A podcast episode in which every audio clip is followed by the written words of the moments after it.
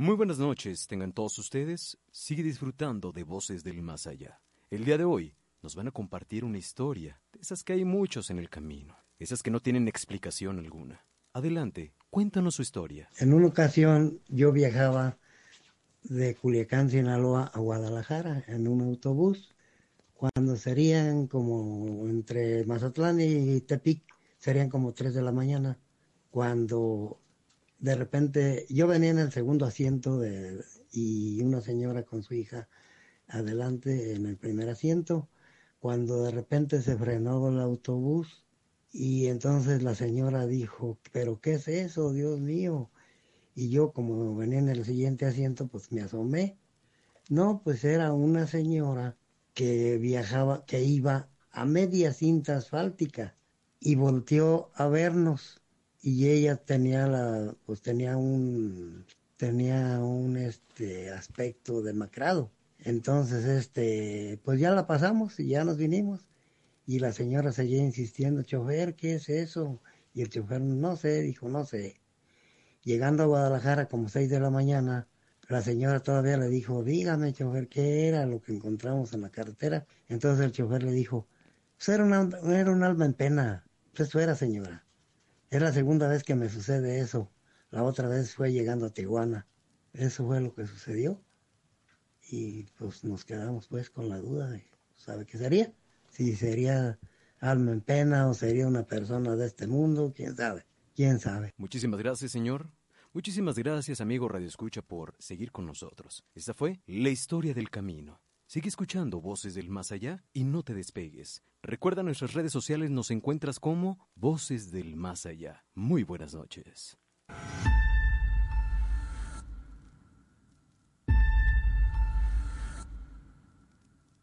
Estas son las historias que aquella terrorífica noche.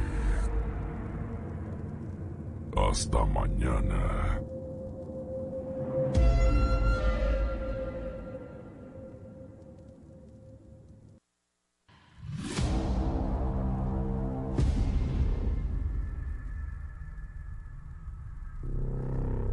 Del más allá, voces del más allá.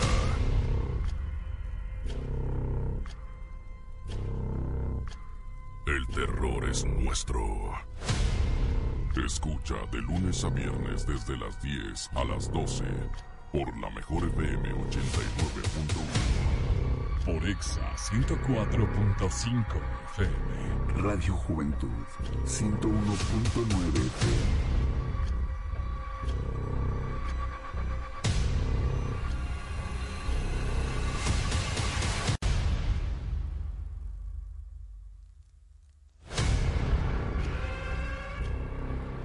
Muy buenas noches, tengan todos ustedes un placer saludarles iniciando una semana más y en un episodio nuevo de las voces del más allá, decimoquinta temporada, Penumbra. Les recordamos la manera en la que ustedes pueden interactuar directamente con nosotros a través de notas de audio en WhatsApp. Muy fácil, es el 461-149-2093. 461-149-2093. Les recordamos que solamente nota de audio, no se desgasten en escribir texto, porque solamente se le va a dar salida a la nota de audio. Esto, como siempre lo hemos venido comentando, para que sea más ágil el comentario, así como también brindarle a nuestros especialistas la oportunidad de que puedan contactarse más fácilmente con su energía. ¿De acuerdo? Muchísimas gracias por su atención. Les recordamos también que estamos en nuestras plataformas digitales, estamos en Facebook, en YouTube, Spotify y canal de Evox como Voces del Más Allá. Soy Ismael Isauro y de esta manera comenzamos este nuevo programa. Y saludo con mucho gusto a nuestros especialistas que nos van a estar acompañando en esta noche con un tema muy interesante, un tema que hemos tenido la oportunidad de tratar de querer ir hilando y darle salida, pero que lamentablemente ha sido de los temas que nunca nos han dejado poder concluir. Esperamos en esta ocasión si se pueda, porque hay muchas preguntas, hay muchas inquietudes que el auditorio tiene y que en esta noche procuraremos darle salida para que todos ustedes pues pongan mucha atención, ¿de acuerdo? Muy bien. Vamos a presentar a quienes nos están acompañando en esta noche, en esta mesa. Por supuesto, a mi costado izquierdo, Laura Vivente. Laura, muy buenas noches. Hola, ¿qué tal? Muy buenas noches, bienvenidos a todos. Y pues hoy tenemos un tema muy interesante, el cual esperemos este poder ir desmenuzando poco a poco para que la gente este vaya compartiendo también este sus anécdotas y también sus puntos de vista, ¿por qué no? Así es pasemos de los temas en los cuales vamos a poder entrar inclusive en polémica. Así es. Con diferentes creencias, para que todos ustedes puedan opinar. También se encuentra con nosotros el profesor Enrique. Profesor, muy buenas noches. Ismael, buenas noches. Carlos, Laura, un saludo a toda la gente también que nos está sintonizando por las tres emisiones de TBR. Bienvenidos a esta nueva emisión de Voces del Más Allá. Así es, se encuentra con nosotros a mi costado derecho, él es Carlos Guzmán. Carlos, muy buenas noches. ¿Qué tal, Isauro? Buenas noches, buenas noches a todo el auditorio. Pues emocionado por este tema que es bastante polémico, ¿eh? porque se va a prestar a tantas cuestiones polémicas, porque más que nada sale de la cuestión religiosa. Entonces, invitar a todo el público que no se pierda este tema.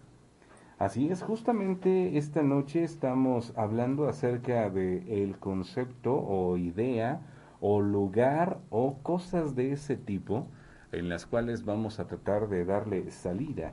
Primeramente hay que mencionarlo, el Catecismo de la Iglesia Católica señala que el purgatorio, que es el tema que estaremos tocando esta noche, es una purificación final que deben atravesar para llegar al cielo todos aquellos que mueren en la gracia y en la amistad de Dios, pero imperfectamente purificados, aunque están seguros de su eterna salvación. Hay que mencionarlo que este lugar aparece en diversos pasajes de la Biblia, eh, haciendo referencia eh, justamente en los Evangelios de Mateo 12:32, Lucas 12:59 y en la primera carta de San Pablo a los Corintios 3:15, el purgatorio. Este lugar también ha sido mencionado por uno de los grandes escritores como Dante que lo menciona en su obra La Divina Comedia, haciéndonos ver que un proceso que debe llevar el hombre nos hace llegar justamente al purgatorio, mencionando el infierno o los avernos, así como también el paraíso, que él todavía hace alusión, igual que los griegos, como el lugar más difícil de entrar y más difícil de permanecer, por tener que evitar cualquier tipo de pensamiento impuro. Pero, ¿qué es el purgatorio?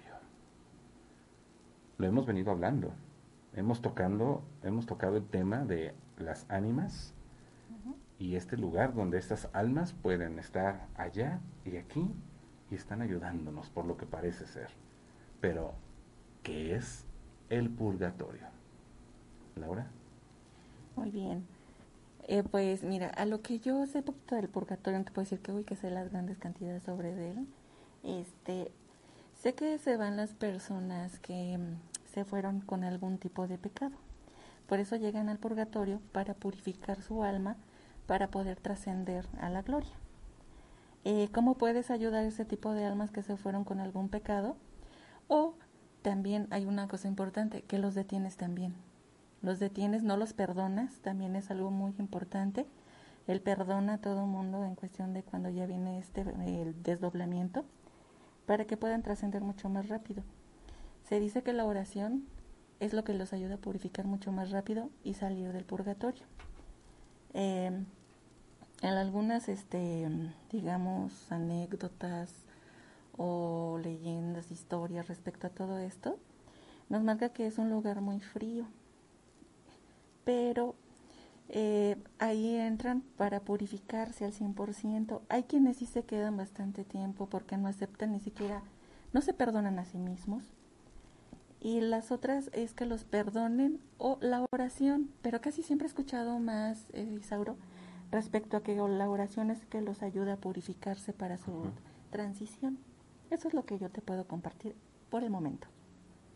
Ok, nos tenemos reservados muchas cosas todavía que platicar.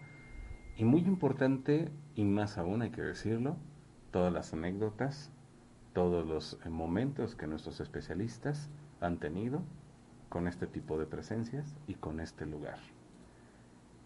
¿Qué es el purgatorio, profesor Enrique Carlos? ¿Quién toma la batuta? Bueno, yo tomo eh, el purgatorio. Eh, el espacio-tiempo está determinado por lo que es el cuerpo astral. Eh, estamos en, un, en una triada, por decirlo así, en donde es cuerpo físico, tercera dimensión, cuarta, cuerpo astral y quinta dimensión, lo que es el alma.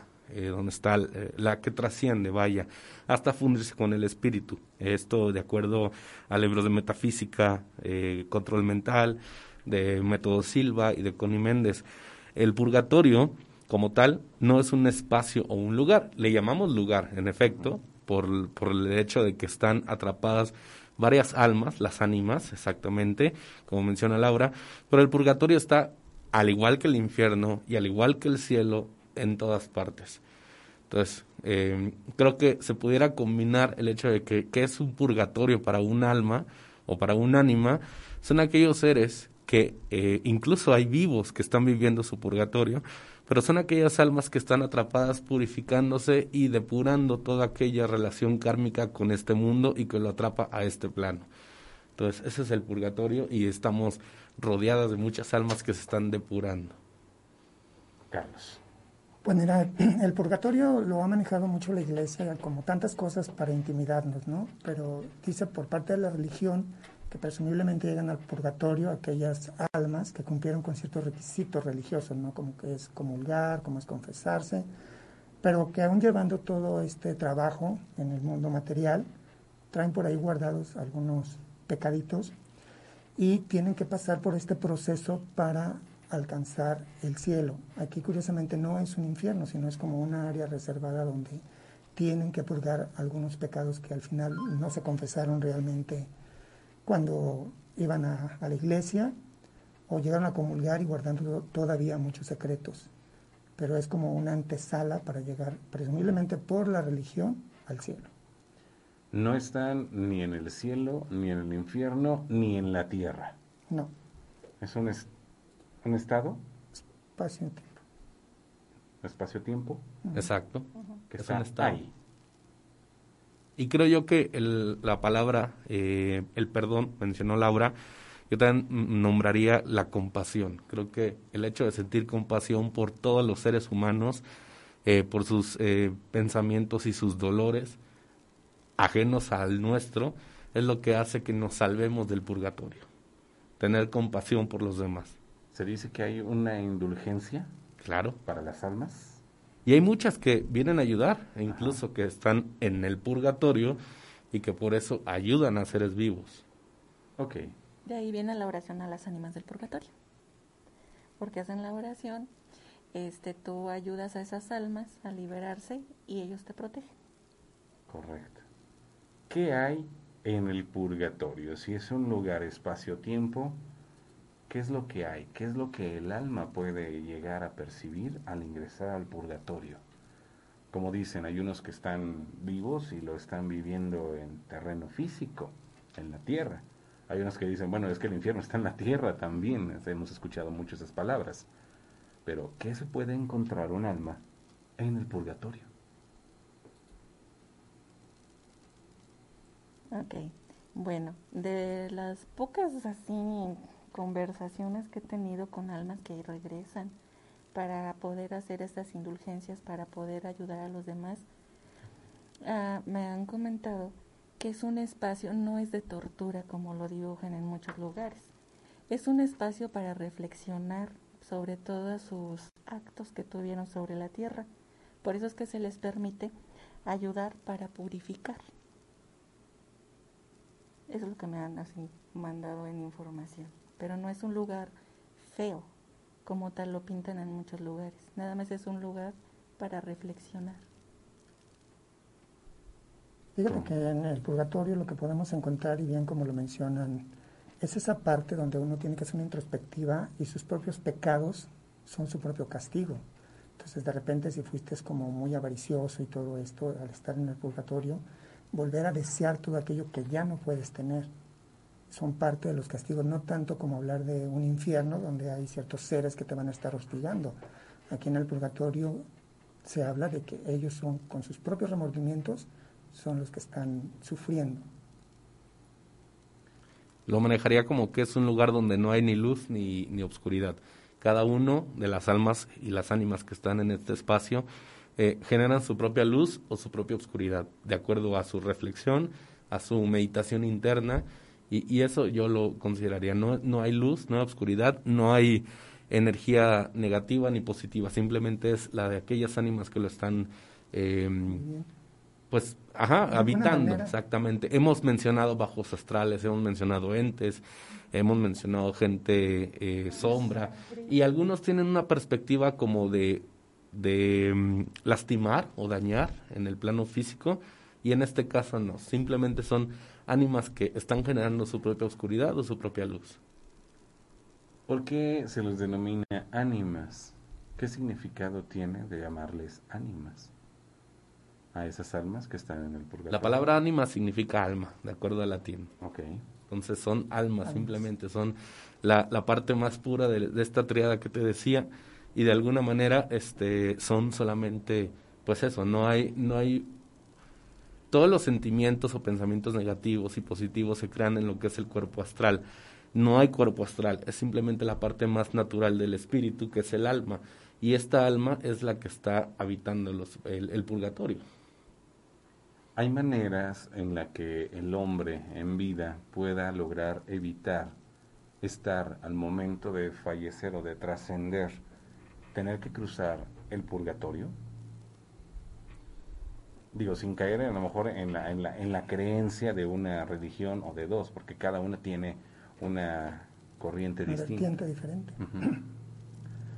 Pues generalmente lo que se pide es una situación de purificación en este plano para poder brincar el purgatorio, como lo piden también muchas otras religiones, ¿no?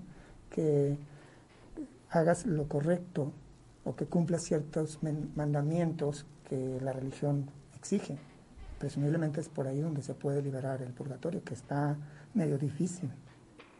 Yo creo que simplemente vive ligero, vive sano en mente, cuerpo y alma, definitivamente no generes resentimiento y si el purgatorio se, se libra evitando el pecado o confesando los pecados, que realmente que son los diez mandamientos, es un eh, reglamento, por decirlo, eh, porque son reglas, son diez reglas, para vivir mejor y para no conflictuar en el, en el mundo tu existencia. Entonces, pues simplemente si tú eres una persona recta, si eres una persona amorosa, compasiva, creo que puedes evitar lo que es el purgatorio. Pues la otra es el arrepentimiento de tus pecados y comenzar a hacer lo que viene siendo Dharma con todos tus seres alrededor. Me ha tocado de que bastantes personitas ya enfermas que ya están de, este, desahuciadas comienzan su caminar llamando cada uno de sus parientes o sus hijos, hablando tranquilamente con ellos y se pueden llevar días y días y ya al último, cuando ya ven a la última persona, exhalan tan a gusto de que ya terminé, respiran tranquilamente y se van. Ya no dejan nada aquí que los pueda atar y sobre todo se va con una paz y tranquilidad ya limando todas esas asperezas que tuvieron en vida sobre esta vida terrenal.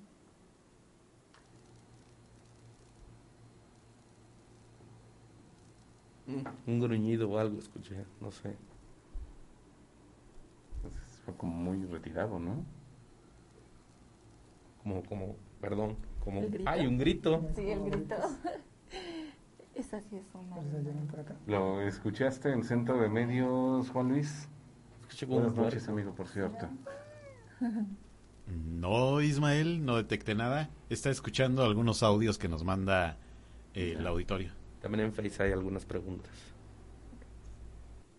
No sé si alguno de ustedes quiera darle salida a esa Face, no tengo yo el acceso. Ah. Bueno, Adelante. tenemos la primera, dice... Ay, dame un segundo, desbloqueo. desbloqueo. Uno, dos, tres, cuatro, clave. Dice Rodolfo, pregunta, ¿el inframundo es lo mismo que el purgatorio? No. Estamos hablando de que el purgatorio van a llegar a aquellos que cumplieron ciertas cuestiones religiosas. Uh -huh y el inframundo caes por tus Yo tampoco considero que sea lo mismo, Laura. No, no es lo mismo. Dice Jesús, los bautistas creen que alguien que tiene muchos pecados, pero que aceptan a Cristo en su corazón, lo purifican por medio del dolor antes de partir a una vida eterna. Son sus creencias, es la manera que lo manejan. Yo no creo que tus pecados se liberen por aceptar a Cristo en tu corazón. No. Definitivamente creo que Que hay un trabajo. pagas. hay Es un karma y dharma. que. Es la ley del dar y recibir. Maus, ¿qué tan cierto hay que el infierno no es lumbre, sino frío que llega a desvanecerte? Pues es que depende. Es que el infierno es ausencia de todo. Es agonía, agonía constante. Y, Y además cómo hay, hay varios infiernos, ¿Eh? ¿no? Sí. Hay varios infiernos. Se dice Ah, que hay uno ajá, que es el infierno de Cochitos, que es el que habla del frío, ¿no? De que se... Así es. Y el otro del calor, pero también con la Nos- mentalidad con la que te vas. Nosotros relacionamos siempre el infierno con fuego porque es tal vez una de las muertes más dolorosas, que es el morir calcinado. Eh, pero pues puede ser puede ser real, tal cual, o sea, el infierno es, es agonía, es, es, es ausencia del todo. Entonces puede ser una, una buena como eh, teoría y como tú mencionas, hay, hay varios infiernos, varios niveles. Dice Jesús, los testigos de Jehová creen que el purgatorio es un lugar de espera y no de sufrimiento. Es muy respetable, ¿no? Porque son conceptos religiosos, por eso este tema es bastante polémico. Porque si nos fuéramos a otras religiones, por ejemplo, si habláramos de la cultura de los egipcios, ellos ni siquiera creían en la muerte, ellos creían en la reencarnación. José, en el cristianismo no existe el purgatorio. Volvemos a lo mismo, es simplemente diferencia de ideologías. Eh, Aguilar, hay un rosario para las ánimas del purgatorio, la cual, por cada vez que lo rezas, ayudas a algunas almas o ánimas a salir del purgatorio, solo que al hacerlo te comienzan a pasar cosas sobrenaturales. Se te manifiestan demonios, pero también seres de luz. Comienza una lucha entre la luz y la oscuridad. Ah, pues realmente no no comparto como tal porque como vuelvo a lo mismo no no son ni luz ni oscuridad de ellos simplemente son ánimas que de alguna manera quieren ayudar y pagar sus sus culpas Laura Así, así es, nada más este están ahí para la purificación, como les comenté al principio. Tú les ayudas con la oración y lo único que quieren es trascender. Mira, dice Lulú, porque muchas personas las invocan para protección. De hecho, una de las mejores protecciones que yo a veces recomiendo es la del ánima sola. Así se, le- así se llama, búsquenla en internet, pueden rezarla y es una oración de protección muy poderosa, Laura. Sí, y llega rapidísimo. Eh, bueno, hay un tip para llamarla así de jalón y incluso aquí puede llegar rapidísimo. Pero le tienes que dar la encomienda si no se molesta. Porque lo estás quitando a otro lugar donde le pueden ayudar. Y se molesta contigo. Obviamente no es la misma ánima, ¿o sí? Se le llama así, ánima sola, pero puede recurrir cualquier alma que esté pidiendo este luz. No llegan en cantidad como las ánimas del purgatorio, cuando les rezas a todas llegan en cantidad. Aquí cuando llamas específicamente una, una sola llega. Recordando uno de los comentarios que nos has hecho, Laura, donde en algún momento mm, alguien te comentaba que parecía que había como fiesta en la casa. Así. Este, ¿Es recomendable realmente hacer esta petición de, de apoyo, de recurrir a las ánimas? Mira, es aconsejable cuando estás este, con una pena muy grande y no sabes qué hacer o qué recurrir.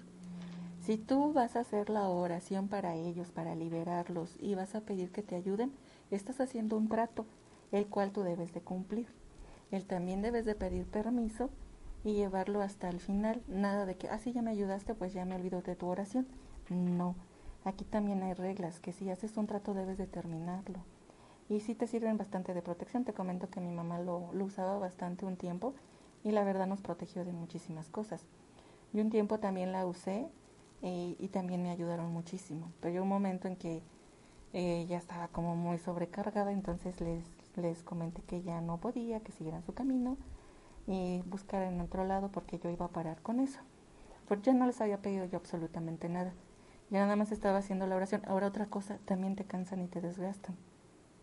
Te va cansando, te vas cansando y este llega un momento que te sientes muy agotada y ellos lo único que quieren es que sí hagas la oración. No te perdonan un día. Ellos quieren su oración diario, porque cada oración va va liberando, va liberando cada uno de ellos. Imagínate cuántas son. Claro. ¿Es lo mismo el purgatorio que el limbo? En términos filosóficos, sí. Es como estar en un estado suspensivo. En espera, exacto. Como alguien en el público mencionó, es no es un lugar de dolor, es un lugar de espera, en efecto. ¿Hay niveles en el purgatorio? He leído algún comentario en donde decía que había niveles, pero ¿cómo, cómo es de los niveles? Eso fue lo que más extraño se me hizo. Sería de liberación. Es muy diferente el que va llegando al que lleva de salida porque están haciendo oración por él. Ajá, así como podemos enumerar una lista de pecados, que bueno, hay siete pecados capitales y después hay más pecados todavía, que no solamente son esos siete, eh, vas liberando cada una de las culpas o responsabilidades espirituales que traes cargando y eso es lo que puede hacer que tu nivel en eh, como ánima del purgatorio ya vaya de salida, como menciona Laura. ¿Hay algún tiempo de estadía en el purgatorio? El tiempo está también en el cuerpo astral, entonces al ser espacio-tiempo eh, no hay un tiempo de estadía. ¿Cómo puedo saber en este caso si algún familiar que fallece se encuentra en esta área y poderle ayudar o todos debemos transitar por ahí? Pues una parte sí, sí pasan por ahí, otros se van directamente hacia lo que viene siendo la purificación. ¿Cómo lo puedes detectar? Vienen a través de sueños a decirte que hagas oración o que, les pidas este, hacer una misa y, y, piden flores blancas. Casi me ha pasado muy, muy seguido que piden flores blancas, pero las flores blancas representan la purificación. Y es lo que piden. Siempre se te van a representar pidiéndote oración o se paran, si no, no sabes escuchar, se paran en un camino muy, muy largo y una luz al final y ellos se paran en ese camino. Te señalan hacia la luz, lo que piden es que les ayudes a llegar para que puedan trascender. Tal vez yo tengo otra, así como menciona Laura, pero si una, un ser querido que falleció lo ves y te pide agua o en un sueño te pide agua, es malo. Entonces, quiere decir que está de alguna manera agotado porque no llega a la luz. Esa es una. Y dos, la gente, eso lo mencionó todas las temporadas de voces. Eh, cuando tú sueñas con un ser querido que ya partió y en el sueño estás consciente que él ya se murió, es porque realmente ahí está esa persona contigo. Wow. Pues hay que tener cuidado también con los sueños, ¿no? Antes de preguntar qué podemos hacer cuando alguien lo soñemos y nos pida agua, vamos a centro de medios. Adelante, Juan Luis, te escuchamos, amigo. Claro que sí, Ismael. Eh, fíjate que le seguimos pidiendo a todo el auditorio eh, si nos envían mensajes de audio a nuestro WhatsApp 461-14-920-93. Siguen llegando, Ismael, eh, muchos mensajes de, texto. Si no lo pueden cambiar, por favorcillo, por mensajes de, audio. Tenemos preguntas aquí que nos hacen a través de, de WhatsApp. Hola, Agustín Gasca de Juventino. Solo para preguntar qué pasa con las misas gregorianas. ¿Es verdad que haciendo esta serie de misas ayudan a salir del purgatorio? toda oración, no específicamente una, todas las oraciones tienen su finalidad de ayuda. Entonces, sí, también sirve esa, pero yo digo que todas en general también te pueden ayudar. Sí, de hecho todas las oraciones sirven a todas las ánimas, pero se tiene mucho el concepto de los gregorianos por, por su elevación que tienen, porque ellos tienen procesos de espiritualidad muy altos, pero al final toda la oración ayuda a las ánimas. Adelante, Juan Luis. Sí, siguen llegando por aquí preguntas, Ismael, y para todos los especialistas. Hola, buenas noches, soy Vicente. ¿Dónde puedo encontrar la oración para las ánimas? Por favor, si me pudieran decir. Híjole, se va a escuchar bastante hueca mi pregunta, pero ahorita en internet puedes encontrar todas. Definitivamente eh, te metes y le pones oración del ánima sola, oración de las ánimas y, y todas van a coincidir, entonces no, no hay pierde, ¿vale? Y si no, sigue en nuestras redes sociales de los tres y ahí probablemente la publiquemos en la semana. Adelante. Por lo pronto son todas las preguntitas que tenemos ahorita, Ismael, y seguirle pidiendo a la gente que nos envíen mensajes de audio o también está la línea abierta 61-20211 para que, para que nos marquen, Ismael. Ok. Pregunta interesante en, en, la transmisión. Dice, ¿las personas que se suicidan se quedan en el purgatorio o están en la oscuridad completa? Creo que su paso a la luz es mucho más lento que cualquier persona que sufre una muerte natural. Incluso hemos mencionado que cada una de las razones de morir tiene un proceso espiritual diferente de liberación de su alma.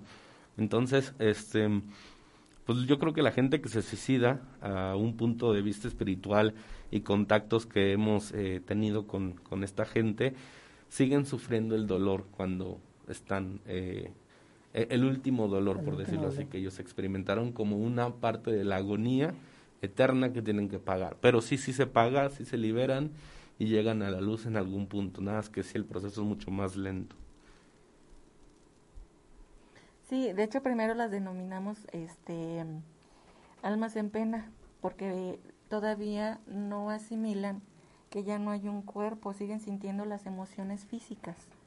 Ya después de que se les ayuda, pasan a lo que viene siendo a esta zona que viene siendo el purgatorio, y después su, su purificación. Y sí, como lo menciona el profesor Enrique, es más lento el proceso para su purificación.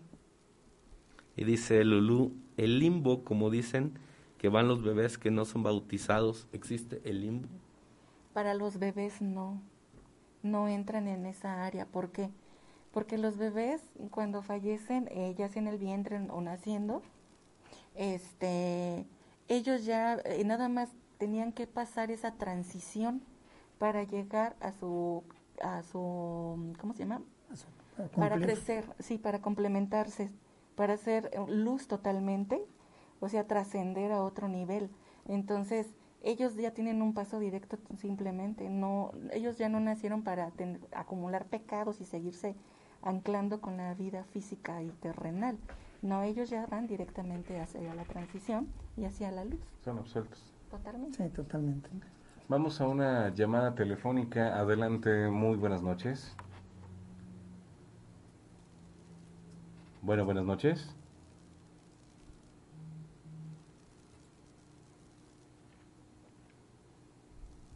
¿No?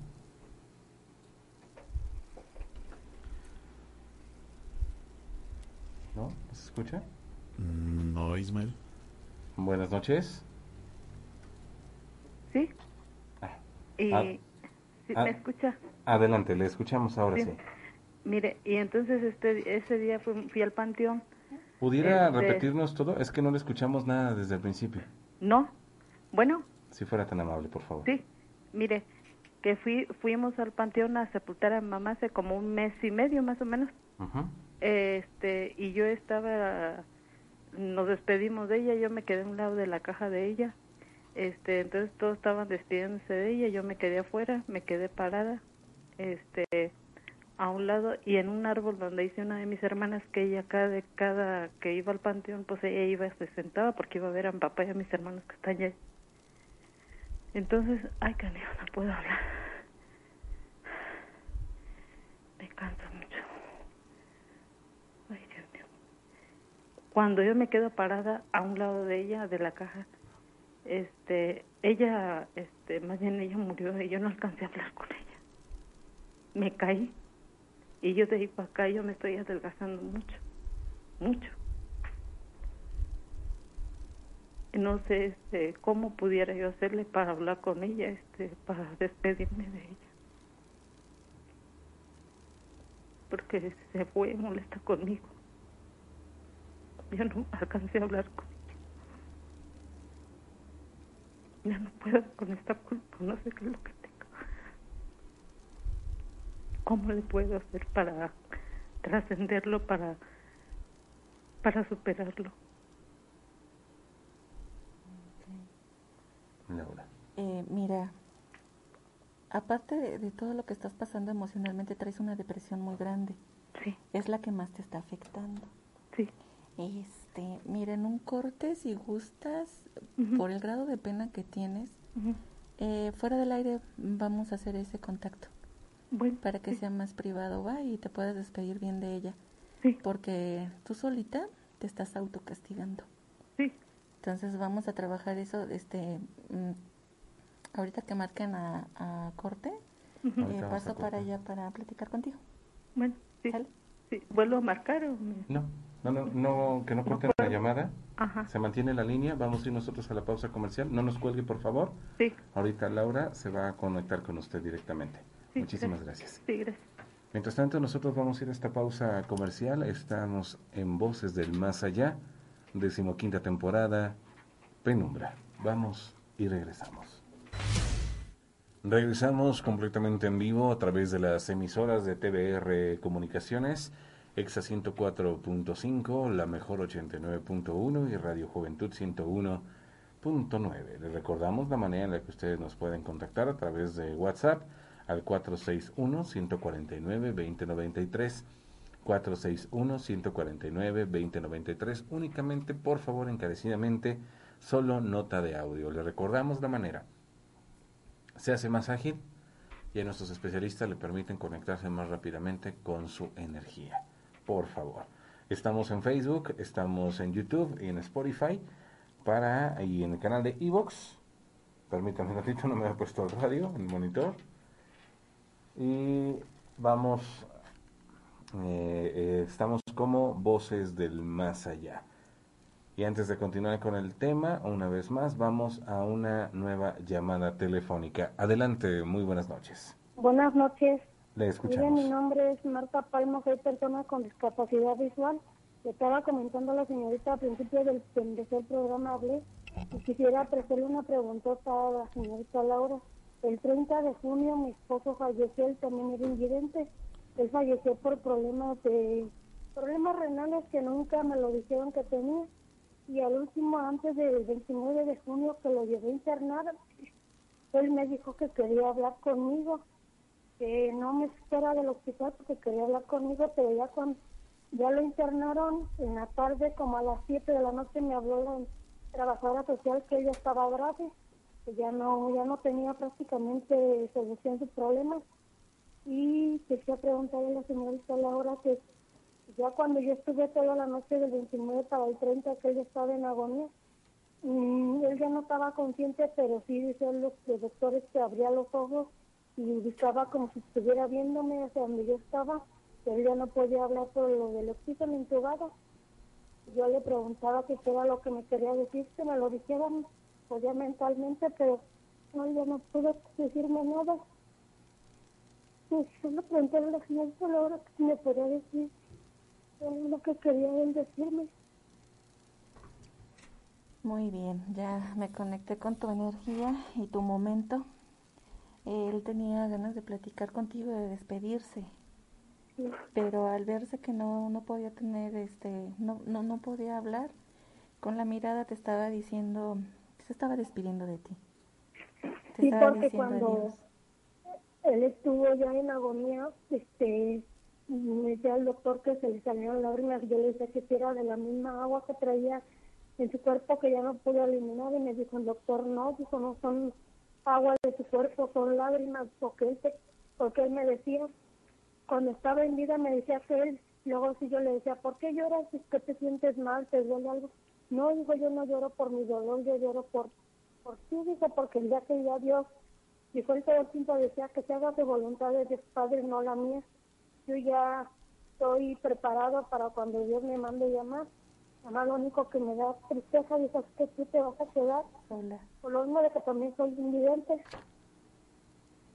Quisiera, no sé si aparte pudiera yo comunicarme contigo, donde estés ya fuera de tu trabajo para ver si me podrías ayudar a ver si yo pudiera, ¿cómo se dice? Comunicarme con él para que me lo dijera, porque yo la verdad todavía no puedo superar su pérdida de él. A pesar de que estoy yendo con psicólogos, tanatólogos, no, no, yo pongo de mi parte, pero no, no, no puedo. También lo que dice mi mamá, que lo que me, está haciendo pasar esto es que aquí tengo su urna con su ceniza yo lo quiero llevar al centro, pero por mi misma discapacidad pues no tengo la solvencia económica para llevarlo, porque él me dijo que él quiere, él en vida dijo que él quería que lo cremaran y lo llevara con el tiempo, cuando yo ya tuviera dinero lo llevara a un templo, él ya lo quisiera llevar, pero no, no, no tengo las posibilidades para llevarlo. No, no, fíjate, no es tanto necesario que lo lleves a lo que viene siendo un templo. Lo que él tenía era miedo a su desprendimiento no sabía cómo iba a ser ese momento. Cuando te estaba observando te estaba diciendo que, ella se iba, este, le daba mucha preocupación dejarte sola Pero lo que tú puedes hacer es hacer oraciones, que lo que él quería estar era un, era un campo santo, por la inseguridad que sentía de que venía. No es tanto necesario que lo lleves, si no lo, no lo tienes, no lo hagas. Nada más con que hagas oración por él, este, y no diario, es de vez en cuando, básicamente. Bueno, si es reciente, sí, porque le ayudas bastante a su transición. Conforme va pasando el tiempo, puedes hacerlo una o dos veces a la semana para que él vaya ese, en su transición.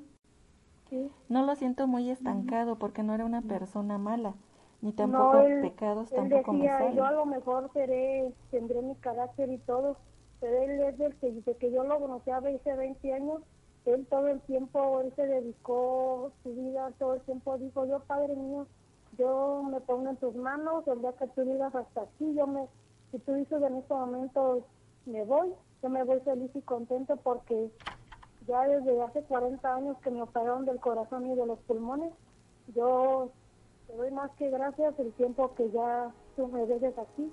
Y si ya se llega el momento de, que yo ya tengo que irme, hermano, único que te pido es que me dé licencia de donde tú me tengas, este, yo poder seguir protegiendo a Marta, que él me decía Marta o no quiero dejarla sola, pero yo sé que algún día tengo que hacerlo.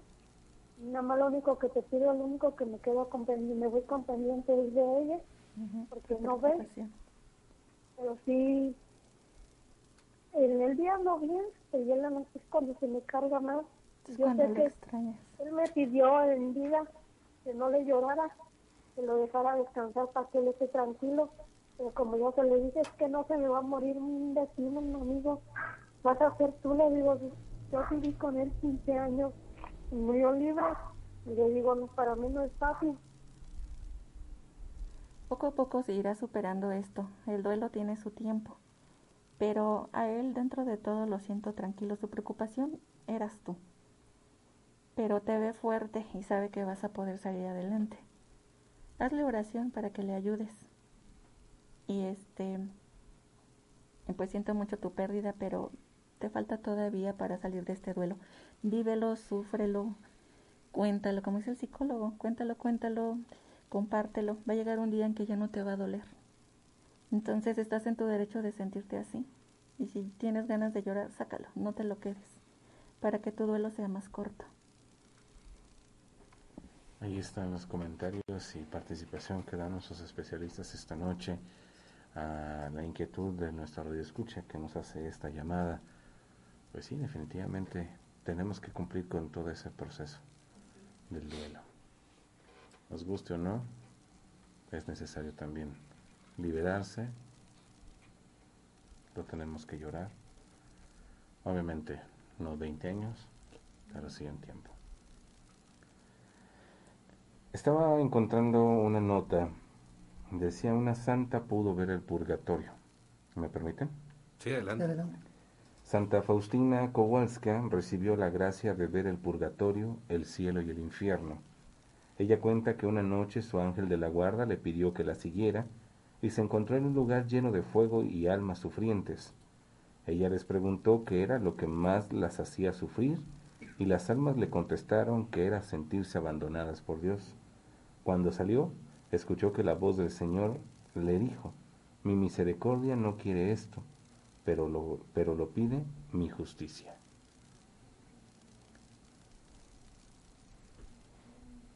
Eh, eh, bueno, volvemos a lo mismo que es una experiencia como tal, la de vivir o pasar por el purgatorio. Eh, definitivamente así como esta historia que nos estás narrando, hay mucha gente que, que tiene esta visión del mismo, no como un lugar como tal, sino de, de un espacio, un estado mental, espiritual que es complicado de superar.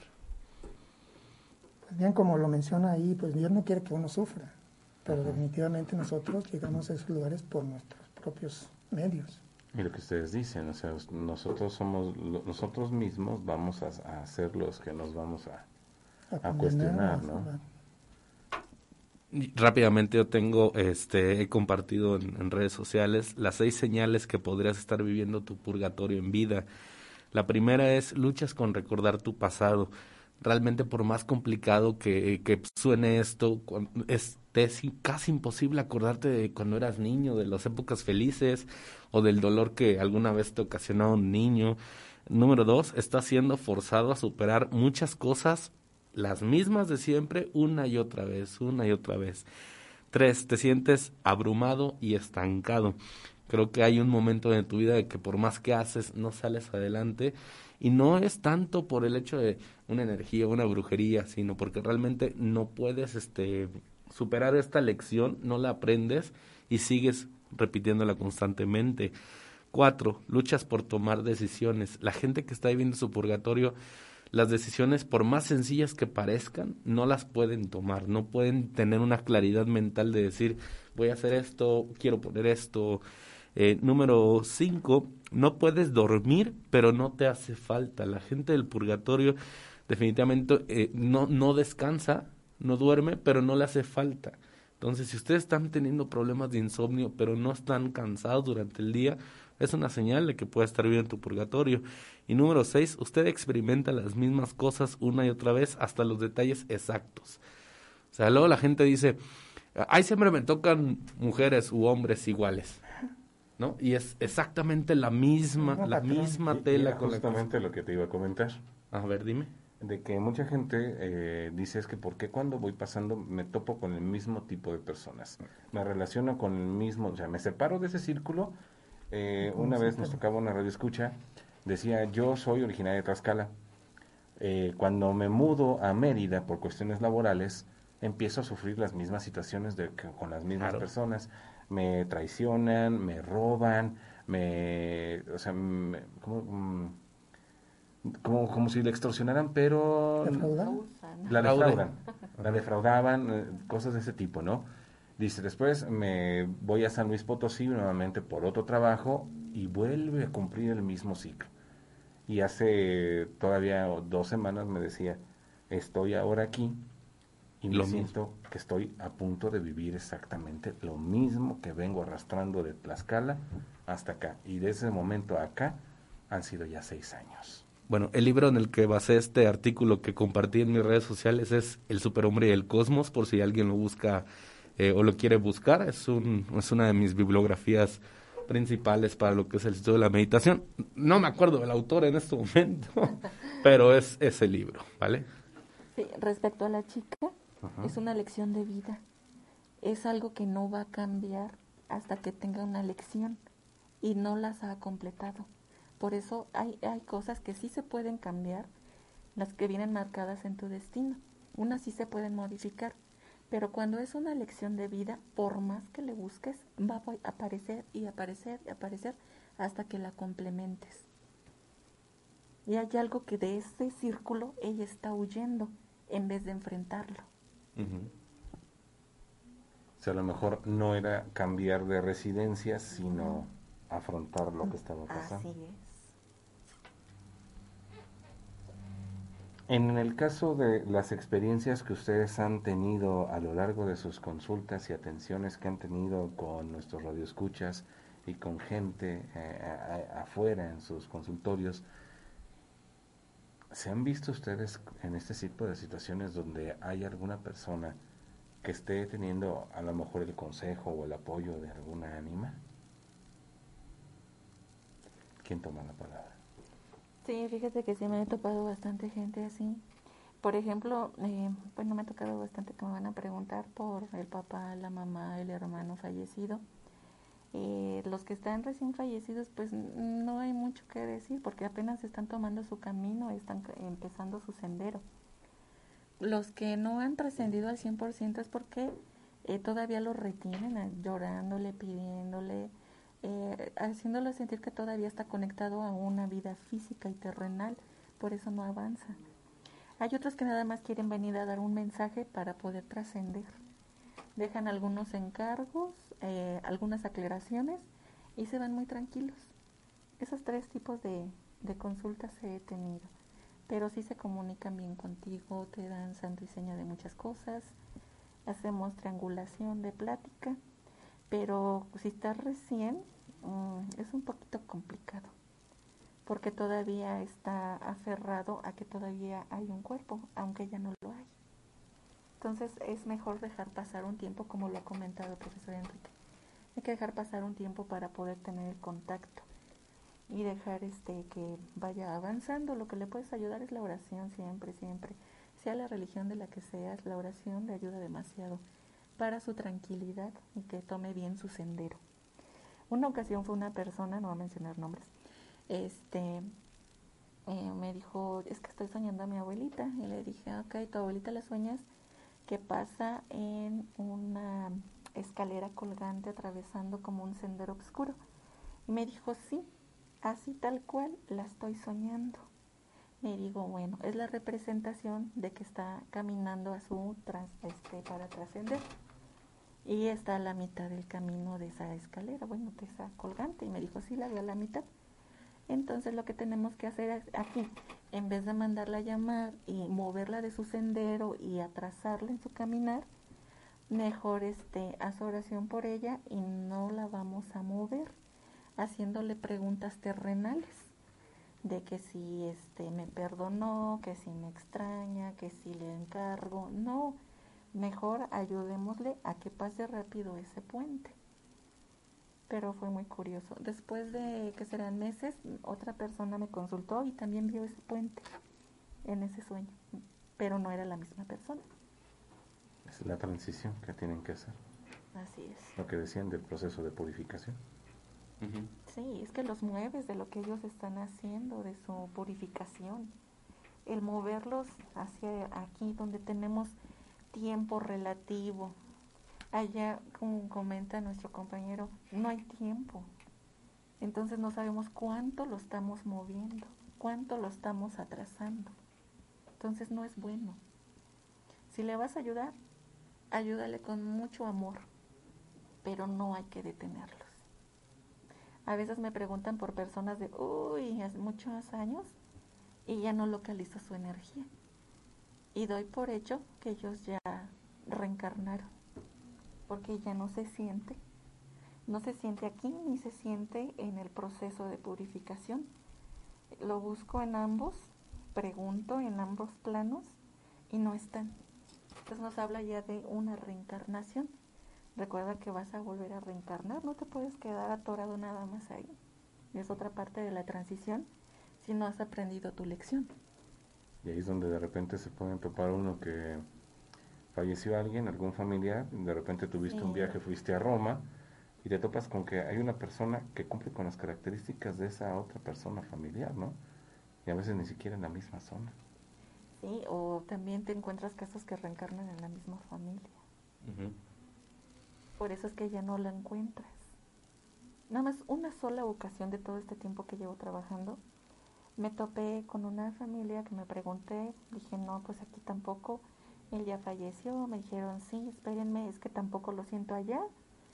Y después les comenté, ya, ya, ya está de nuevo sobre la tierra. Es un niño de dos o tres años. Y me comentan ellos, es que en esa cantidad de tiempo es que falleció. Entonces, ¿es posible que, pueda suceder? Ahora ya me sucedió hasta la pregunta. E, eso ya no sé si es pregunta de inquietud o es morbo. ¿Cómo puedes reconocer algunos aspectos o cómo puedes saber si esa persona reencarnó en tu misma familia? Tengo dos casos. Ajá. ¿Qué, aspectos debe cumplir? Ah, bueno, resulta que, eh, bueno, un conocido antes de él mm, habían tenido otro hermano.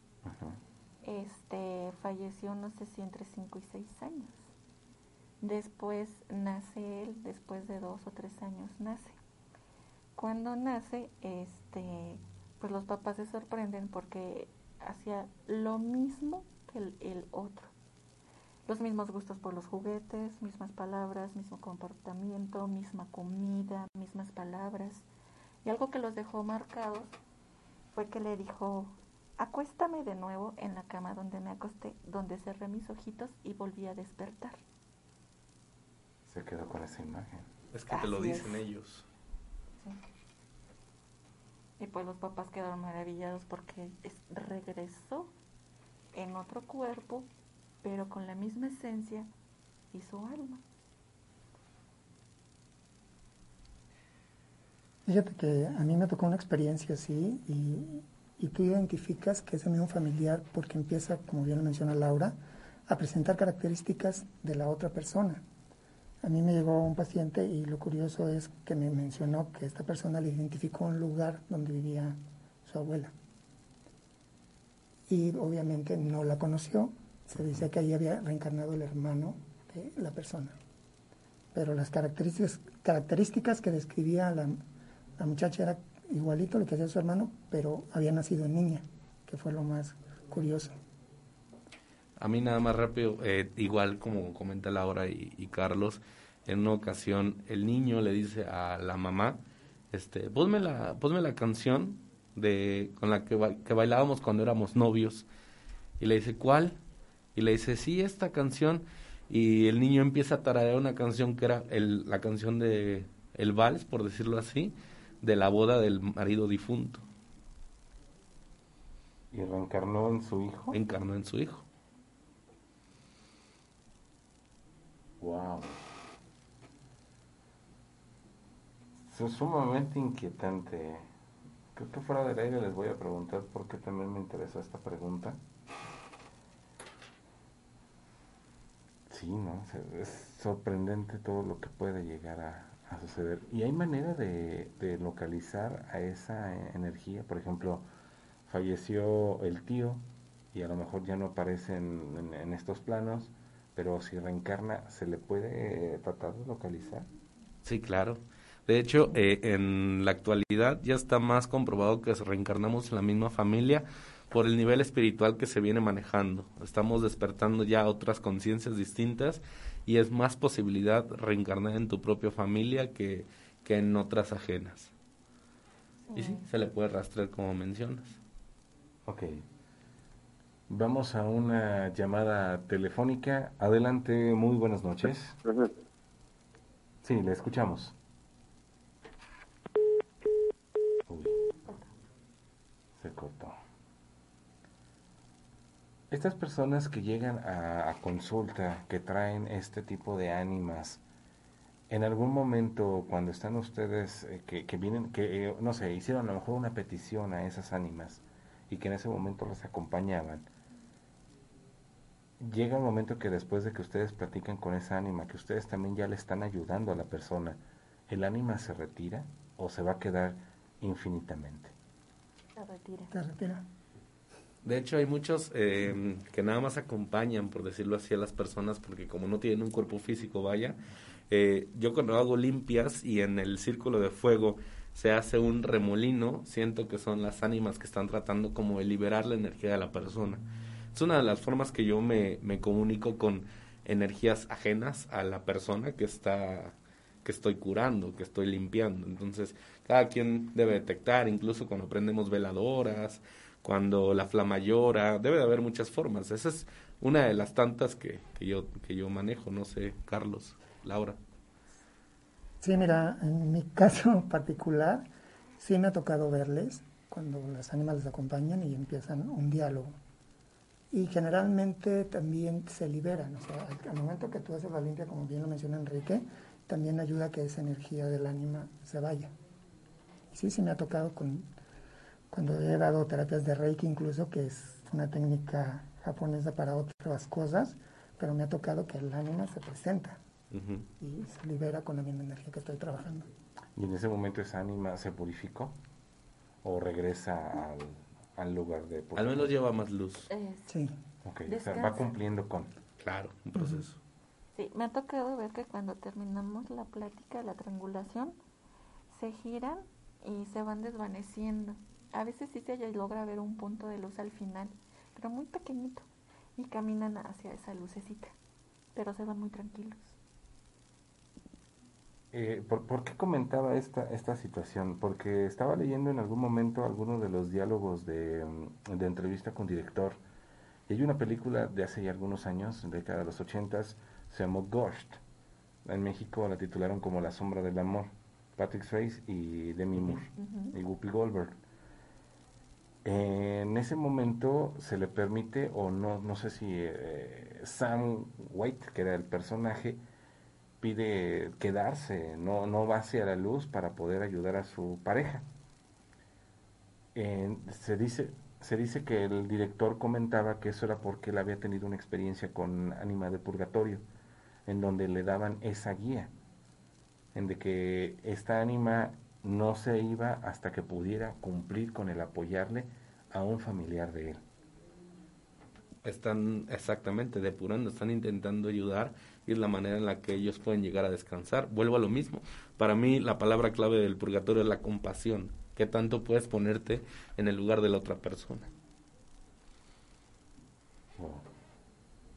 Creo que es uno de los temas en los que me siento con más tranquilidad y, a, la par, quiero decirlo, me siento como, como el clima frío.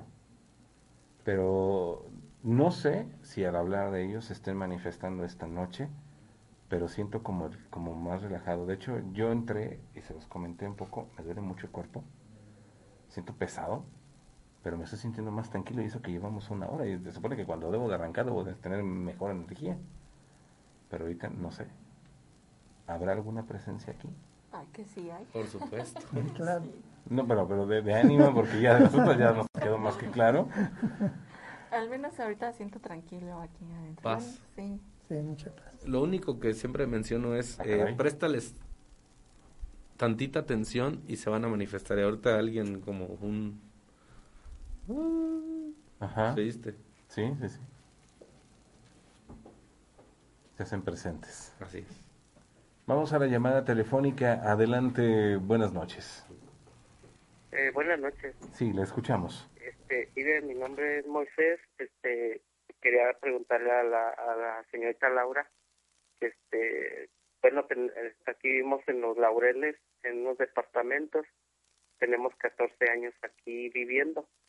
Entonces, este, cuando me vendió la señora, este, me dijo que que bendiciera. Ya bendecí, pero cuando en ese tiempo mis hijas estaban todavía en la en la primaria eh, y este y me dijo la señora que bendiciera que porque aquí habían hecho cosas malas porque encontró muñecos con alfileres y todo eso.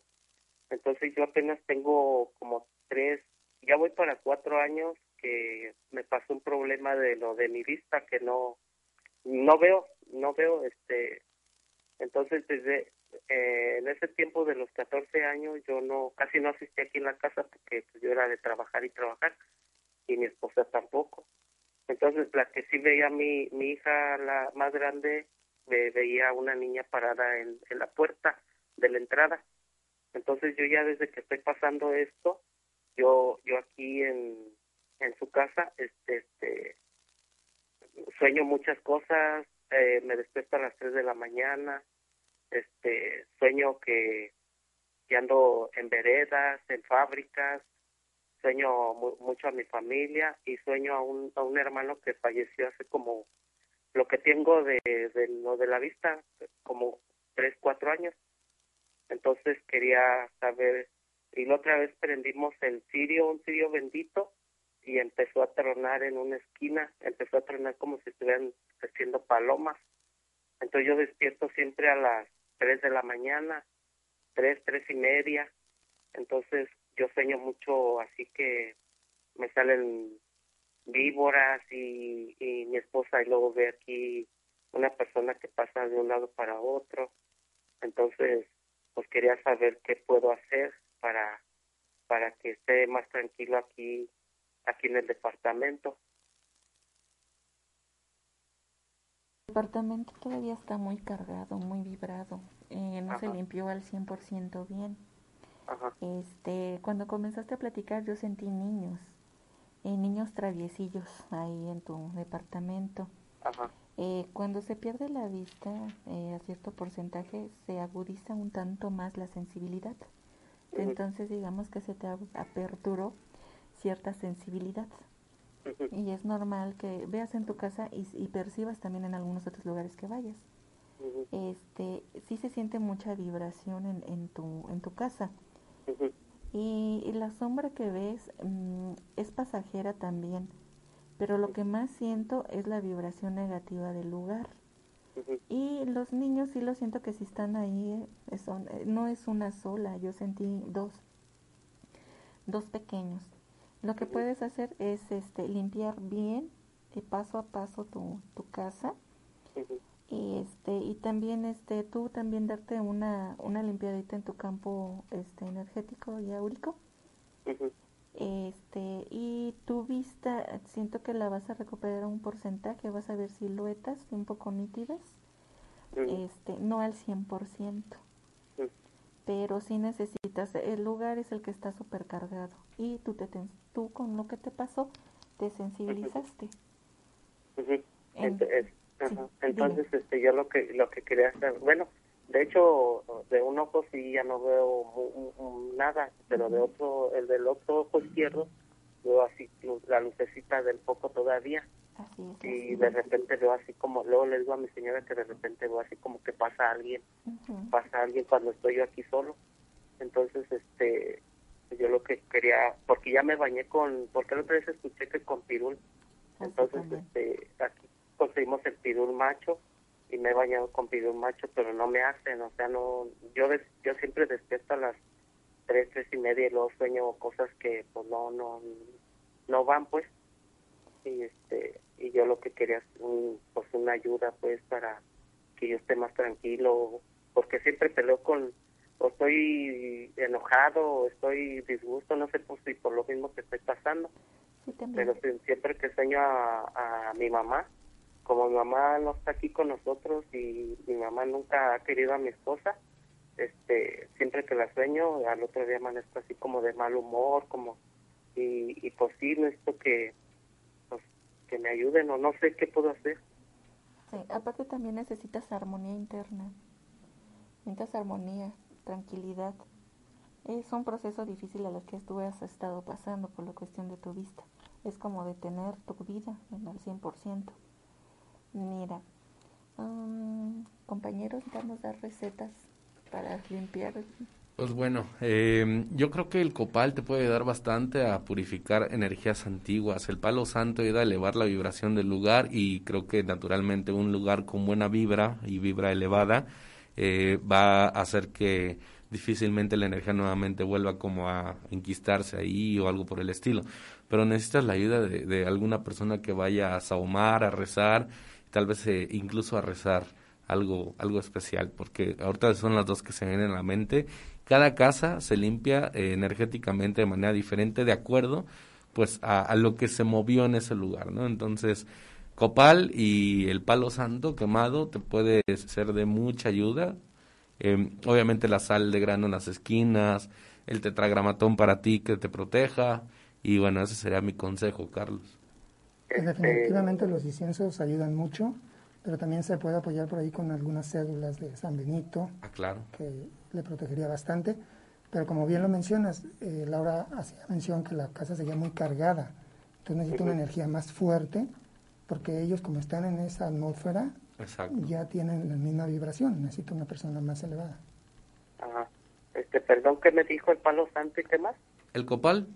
Inciensos, como menciona eh, Carlos, pero de preferencia cuando es puro o cuando tú quemas directamente el copal en, en tu carbón vegetal, hace más efecto de alguna manera que cuando son procesados.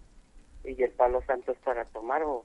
No, el palo santo es igual, es un pedacito de madera exactamente que tú puedes ah. prender. Ah, ok. Entonces, mm, eh, ¿alguno de ustedes no podría hacer aquí una oración o algo así? Cualquiera de nosotros tres. Eh, o de los otros dos que no están también con nosotros. Entonces, este, igual contáctanos después. ¿Cómo, puede contactarnos? Laura. Ah, bueno, bueno, me puede escribir este en mi página, en el Messenger. Puede escribirme, este, eh, busquen ahí, le ayuden a buscar mi página eh, como Laura Vidente y ahí le puedo este, a escribir lo que es la oración y darle recomendaciones también puede contactarme al número 461-1135-631 y me puede mandar mensaje, por favor, porque generalmente estoy en consulta y de repente se me dificulta contestar, pero le podemos dar una guía. Y yo en Facebook estoy como el profesor Enrique, la foto de perfil es un cuarzo, es una punta de cuarzo. De hecho, hoy publiqué algo relacionado a seis eh, elementos que te pueden ayudar a eliminar parásitos y energías astrales bajas. Entonces, igual te puede servir o puedes hacerme llegar tus dudas de manera personal. Ahí está la respuesta y apoyo que están brindando nuestros especialistas a las inquietudes de nuestros radioescuchas que se comunican con nosotros a través de la llamada telefónica. Eh, Juan Luis, ¿tenemos alguna nota de audio a través de Centro de Medios? Claro que sí, Ismael, tenemos por aquí algunas notitas de audio. A ver, tenemos esta. Y vamos a escuchar. Buenas noches. Este, una pregunta. Yo estoy en una casa, este, aquí atiendo una tienda. Este es un negocio grande. Era hace un año se cerró el, son tres negocios juntos. Hace un año se cerró el mm, café o cachimba, les dicen así, estaba la pasada en la carretera Paseo Celaya, a Paseo, sí, a Paseo, Celaya Paseo. Aquí yo tengo una tienda. La tienda no no tiene, no tenemos clientes. Está una semana bien y tres mal. Aquí la pregunta es esta. Aquí murieron tres personas adentro. Yo estoy aquí en este momento. Tiene que ver algo con eso, es esa vibra la que no deja que el negocio de la tienda levante, ni tampoco el otro negocio es una, un tipo de rentas de hotel y pues tampoco hay gente y la gente no se quiere animar a comprar. Tiene que ver algo eso, hay una mala vibra en algún momento se va a quitar o ya se va a quedar así. Laura, profesor Enrique, Carlos. Fíjate que cuando estaba ya mencionando el caso, eh, me hablaban de muertes ahí. Definitivamente esas muertes que hubo ahí están impregnando toda la zona. Entonces es como una energía que repele a, a la gente que va a ir a comprar. O simplemente los dirige hacia otro lado, ya no llegan con ellos. Ahí sí definitivamente hay que hacer un proceso, como lo mencionaba Enrique también, para poder apoyar y limpiar toda esa energía de, esa gente que mataron ahí. La, la, energía se puede limpiar, se puede purificar, incluso alguien ahí puede ayudarte a, eliminar este la vibración baja eh, que dejaron estas muertes. Y, y, por ejemplo, para los negocios yo utilizo mucho lo que es el pino. El pino ayuda a traer clientes, pero así puedas quemar pino, puedas este, hervir pino y trapear con ello y demás, necesitas la ayuda de un, de un profesional que vaya. Bueno, aparte de lo que detectaron, también detectó sal. ¿Cómo? Hay salación ahí. Hay sal. Hay bloqueo. ¿De alguien? Sí, hay bloqueo, independiente de las muertes. Por eso es que se está viniendo hacia abajo. Hay una mezcla de todo. Ahí están los fallecimientos, está la sal y la inseguridad. Están los tres. Pero el que se siente más fuerte es la salación que tiene. está fuertecilla porque la han... Pues, esa señora siempre ha estado bien envidiada. Mucho. Pero este sí tiene que hacer una liberación todo el lugar, su energía de ella. Así es un proceso. Eso fue lo que yo detecté. Lo recomendable es que en algún momento pueda recurrir a ustedes, ¿verdad? Sí, o alguien que le pueda ayudar. Sí, también es válido también otras personas, pero que sí le hagan bien su trabajo. Bien. ¿Les recordamos cómo pueden contactarles, les parece? Sí, a mí por Face, eh, Laura Vidente, en Messenger me pueden escribir. Les voy a ir contestando poco a poco porque si ya tengo saturado, entonces voy contestando poco a poquito. Eh, sí, exactamente, por Facebook. Eh, mi página es el profesor Enrique. Tengan paciencia tantito, así como menciona Laura. Luego se enojan y luego uno cree que no quieren contestarles. Luego me dicen, ay, nunca pasan mi llamada. Y luego, pues yo no soy el culpable del centro de medios. Entonces, eh, preguntas objetivas o para consultar cita, ahí por favor. Pues también el teléfono 461 11 35 631 o al Face de Carlos Guzmán, Carlos Urbina. Correcto. Vamos a una llamada telefónica. Adelante, buenas noches. muy buenas noches.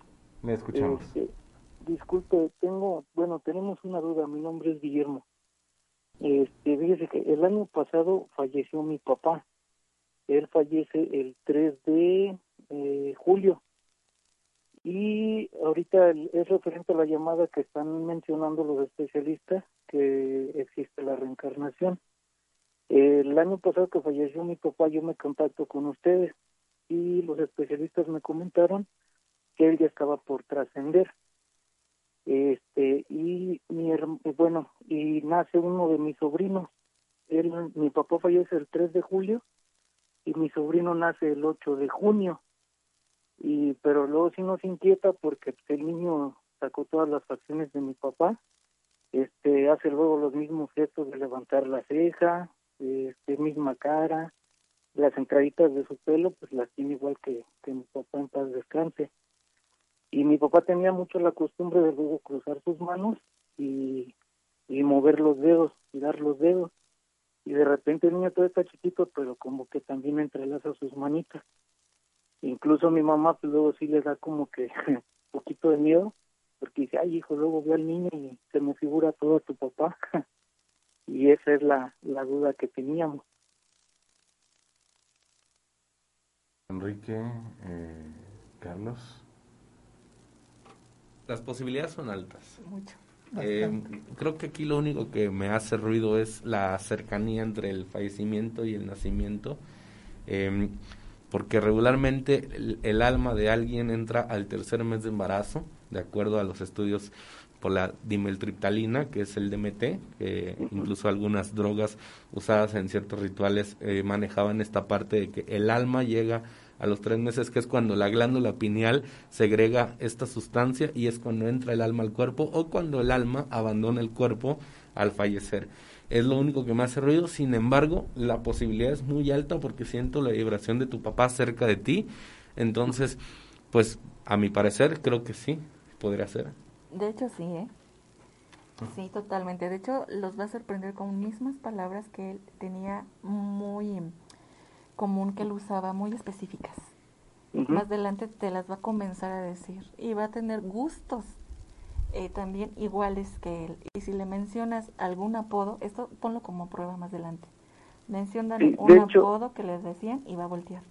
De hecho, por ejemplo, a mi papá le decían el pollo. Y al niño le empezamos a decir también el pollito, el pollito, y como que el niño sí, luego sí, sí voltea o se ríe, o no sé si ahorita porque sea muy chiquito todavía, pero como que sí reacciona el niño. Definitivamente, como dicen los compañeros, pues las características se van a ir mostrando más adelante todavía. De por sí ya son bastantes, de rato va a ser más, más donde ellos van a poder visualizar al papá. Imagínense. Ok, entonces, en, en cuestión de, por ejemplo, de, de mi papá que falleció, ¿él sí descansó? ¿Sí, sí, sí está bien? De hecho, se fue tranquilo. Sí, totalmente. Incluso ya habla de una reencarnación. Ya lo tiene ahí. Pues a poner mucha atención en el pequeño pollito para que vayas conociendo todo lo que puede demostrar. Y como dicen los especialistas, decirle palabras o hablarle a lo mejor de cosas o de temas que... que sean familiares. Ajá, que para que él hacía característicos para que si es así pues inmediatamente puede haber una identificación directa no muchísimas gracias por tu llamada. Ahí está la respuesta que otorgan nuestros especialistas en esta noche. Es que teléfono de sí de noticias no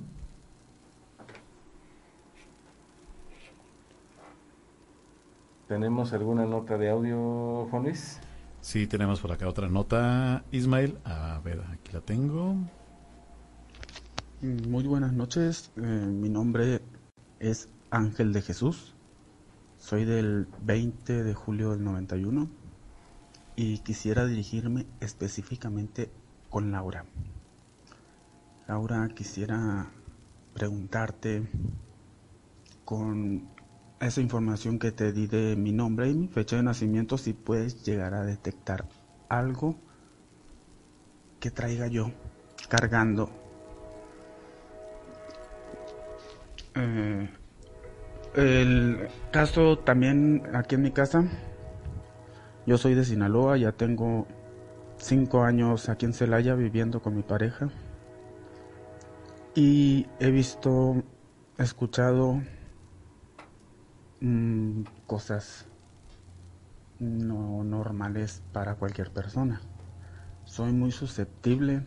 De hecho, hay ocasiones que sin querer hago predicciones de miro a tal persona que ni conozco, pero mi pareja sí lo conoce y así. Y en una ocasión sí dije, ah, ese no tarda en, morir. 15 minutos después Laura falleció.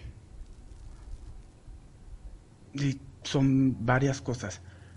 Y aquí en esta casa he visto sombras, el primer programa que transmitieron ustedes, el día primero, al terminar eh, el programa, un chamán que estuvo con ustedes hizo como una oración de liberación.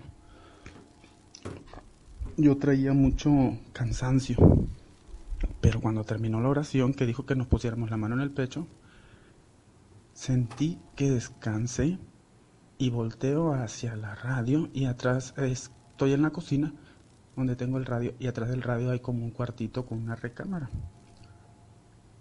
Y ahí miré a alguien parado que me estaba viendo como enojado. Lo miré muy muy bien. Resulta que en ese cuarto antes había un baño y el dueño anterior de esta casa eh, se suicidó. Se colgó en esa parte de la casa. Eh, Casualmente mi suegro en el 91, el año que nací yo, también se suicidó. No en esta casa, pero también se suicidó él. Se quitó la vida colgándose. En mi pareja, eh, yo miro cuando le jalan el pie. Él tiene mucha pesadilla y no grita hace un sonido como lamento. Y es lo que me da miedo a veces. Una vez se despertó y aún viéndome ya consciente él, tenía su, su expresión horrible, de miedo, aún que ya estaba consciente. Y él me decía que él ya estaba consciente y viéndome, pero sentía que lo jalaban. justo en este momento que estoy grabando el audio, se escucha como cuando hay una mosca adentro de una bolsa y que quiere salir y que hace el sonido ese. Lo está haciendo justo en este momento. Quisiera saber qué, puedo hacer mm, para ayudar a esta casa más que nada.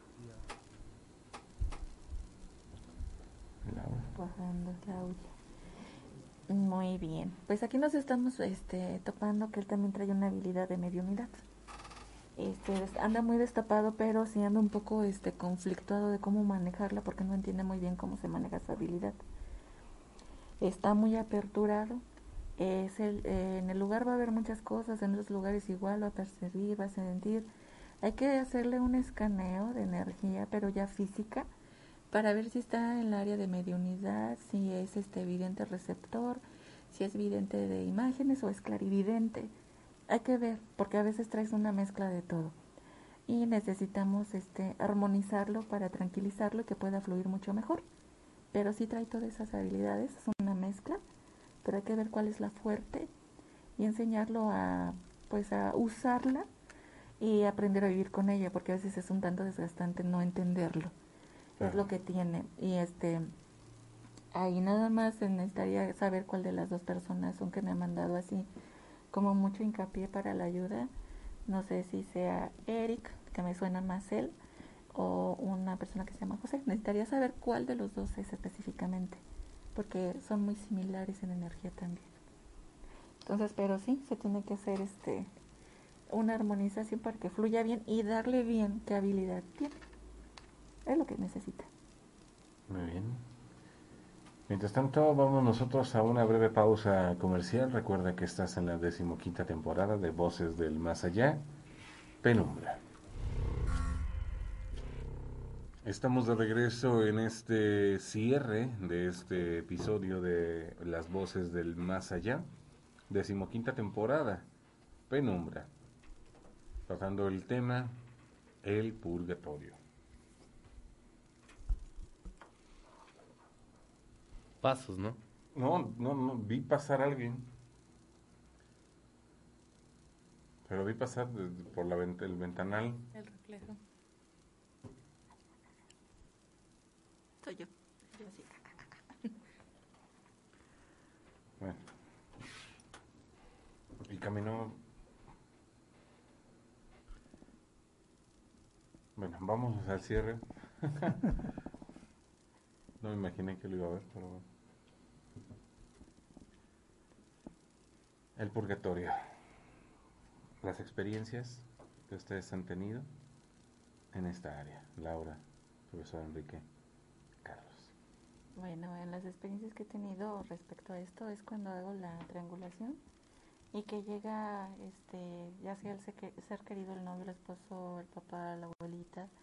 La verdad es muy bonito dar el mensaje que ellos traen para poder trascender eh, algunos, la, parte como que sí te impacta un poco es que llegas como somos muy empáticos, a veces sentimos más que nada cómo fallecieron y te, duele donde tuvieron la enfermedad, donde sufrieron, si llegas a sentir esa parte.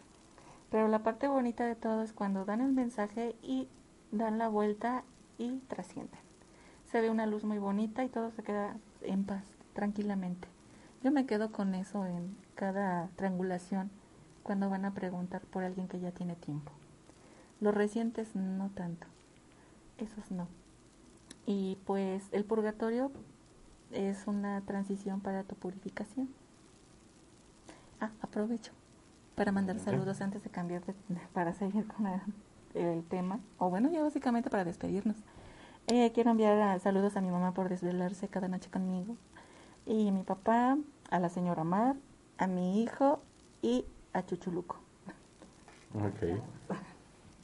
Mientras no sea Chucholoco, todo está bien. Adelante, profesor Enrique.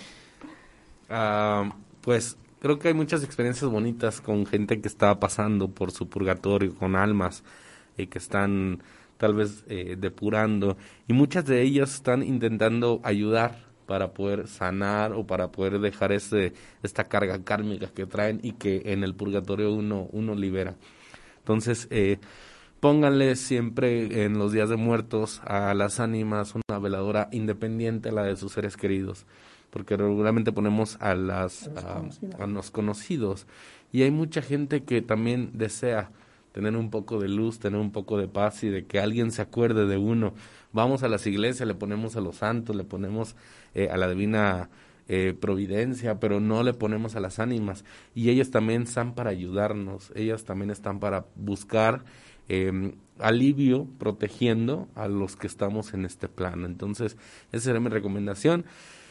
Y eviten el purgatorio, no tanto por el lado del pecado, en un sentido religioso, sino no se queden con nada, de verdad. Eh, si hoy tienen algo que bonito, algo bonito que decirle a la gente, díganselo definitivamente no se vayan, si hoy nos toca la muerte, no se vayan con, con penas, con tristezas, con rencores, con sentimientos bajos y comuníquenlo a las personas que están cercanas a ustedes. Carlos. Mira, una de las experiencias que a mí me, marcó mucho, yo he tenido mucho contacto con los medios. Los medios tienen la facultad de que los difuntos entren y se comuniquen. En una de las experiencias que yo tuve, había una mamá que andaba buscando a su hijo y su hijo ya había fallecido también. Curiosamente, hablaban de que no se encontraban, como si ambos estuvieran desarrollando en diferentes espacios.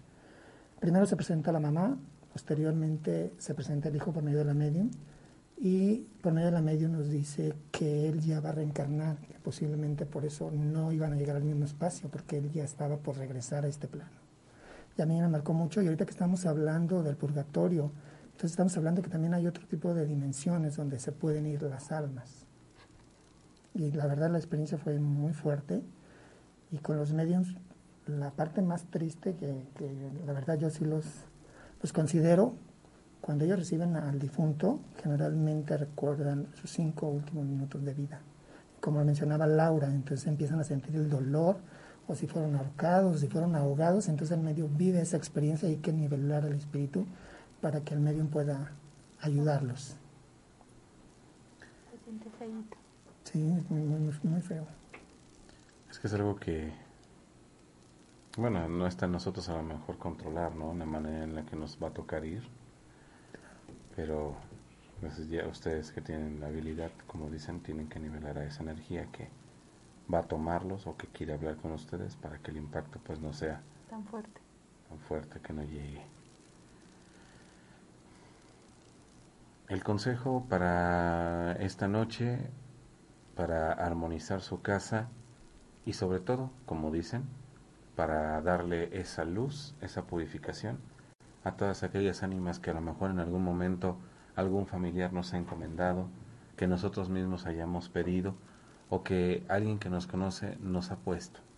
Y si no, que nosotros en algún momento lleguemos a requerir o no poderles ayudar. Pues ya lo hemos dicho, la oración es lo que les va a ayudar siempre, siempre para poder este, estar tranquilos. Y esta noche pueden hacer una oración eh, para ellos, para las ánimas, y, este, y oración de ellos para ellos para descansar tranquilos. Yo siempre rezo la magnífica para traer, caer así casi en trance. y caigo profundamente dormida, nada me despierta. Y les pueden ofrecer una oración. Nada- No es necesario que agarren en esta noche eh, la oración a las ánimas, oración a, los, a las ánimas del 100. Eh, no, con que eleven un Padre Nuestro, una María, un- una oración que les nazca y se la ofrezcan a ellos. Con eso les ayudan bastante. Ok. ¿Algo más a comentar, profesor Enrique? Carlos. Yo creo que ya la, la oración, como bien lo mencionó Laura, la veladora para darle luz. Así es. Y aprovechar ahorita que se acercan las fechas para celebrarlos a ellos. La recomendación de Enrique, que fue muy buena, poner una veladora destinada para todas aquellas ánimas que andan por ahí y que mucha gente no les ha puesto una luz. Que ya las han olvidado. ¿Veladora convencional o se tiene que mencionar, decir, rezarla? ¿Cómo es? ¿Convencional? Convencional. Sí, así nada más. Esta va para Las ánimas. Las ánimas. Muy bien.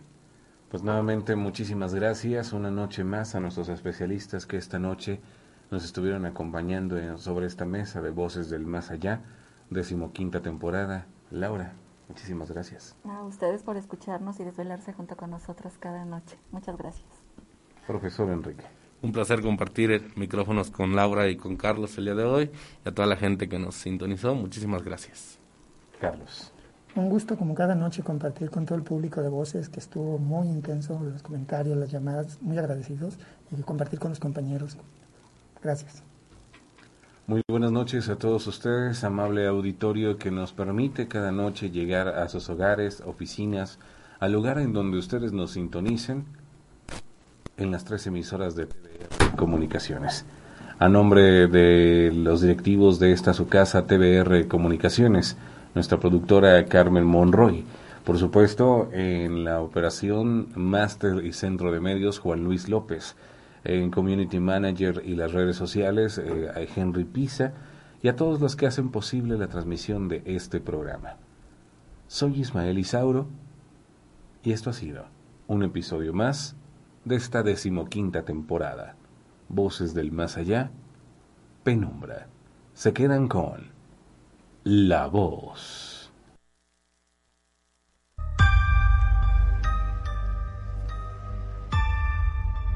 La historia de terror de un recuerdo, una vida. Esto es, esto es. La voz. La, voz.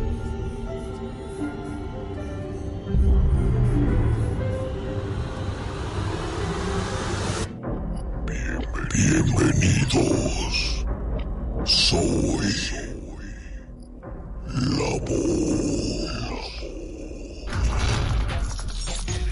¿Estás listo para conocer la historia de hoy? Capítulo 13. Inocencia infausta. Yo estaba pequeño. Tendría unos nueve años cuando mi compañera falleció.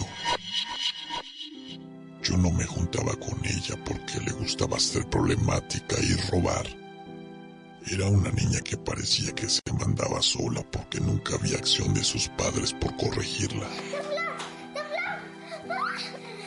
Ahora que soy mayor, me doy cuenta que realmente lamento su desenlace. Realmente lo que ocupaba era atención y mucho amor. Esta niña le gustaba robar galletas y frituras cuando venían a surtir los repartidores a la escuela.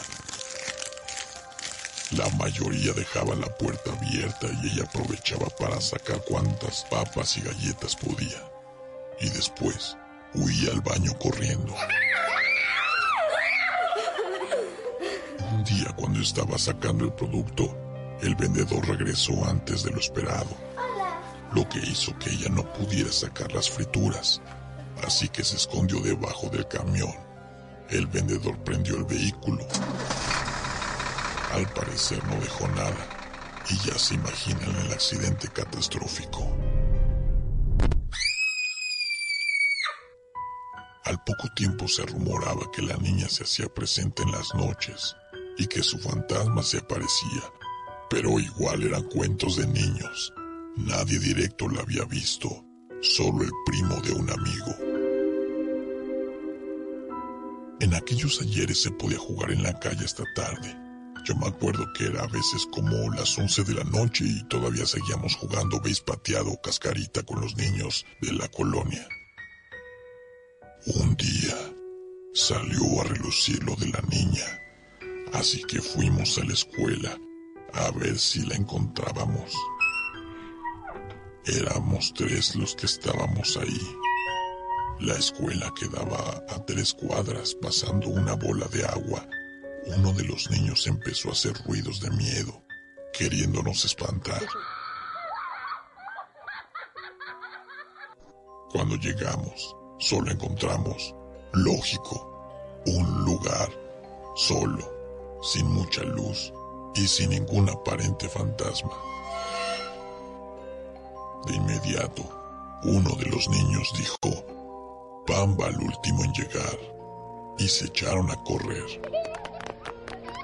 Yo hice lo mismo, a diferencia que al empezar a correr, en la calle empedrada, como que se me atoró mi pie y me caí.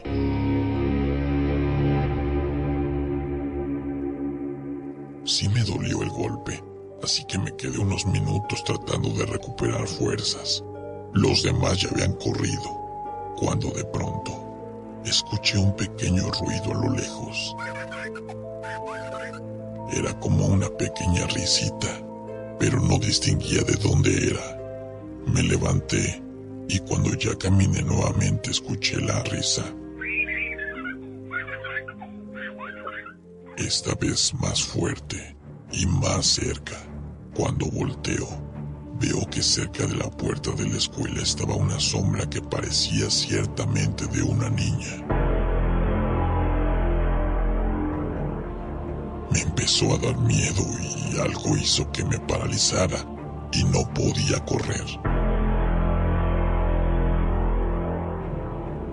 La sombra me dijo, ven, ¿quieres papas?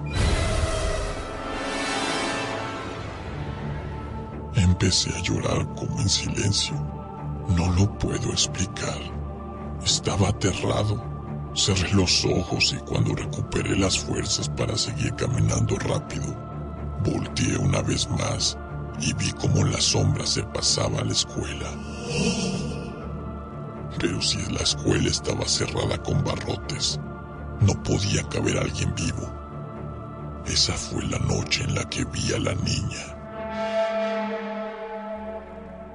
Con el paso del tiempo, la leyenda fue perdiéndose. Salí de primaria y ya jamás volví a hablar de ella. Pero nunca olvidaré esa experiencia de ver a un fantasma muy de cerca. Inocencia infausta. Voces del más allá. El terror. Es nuestro.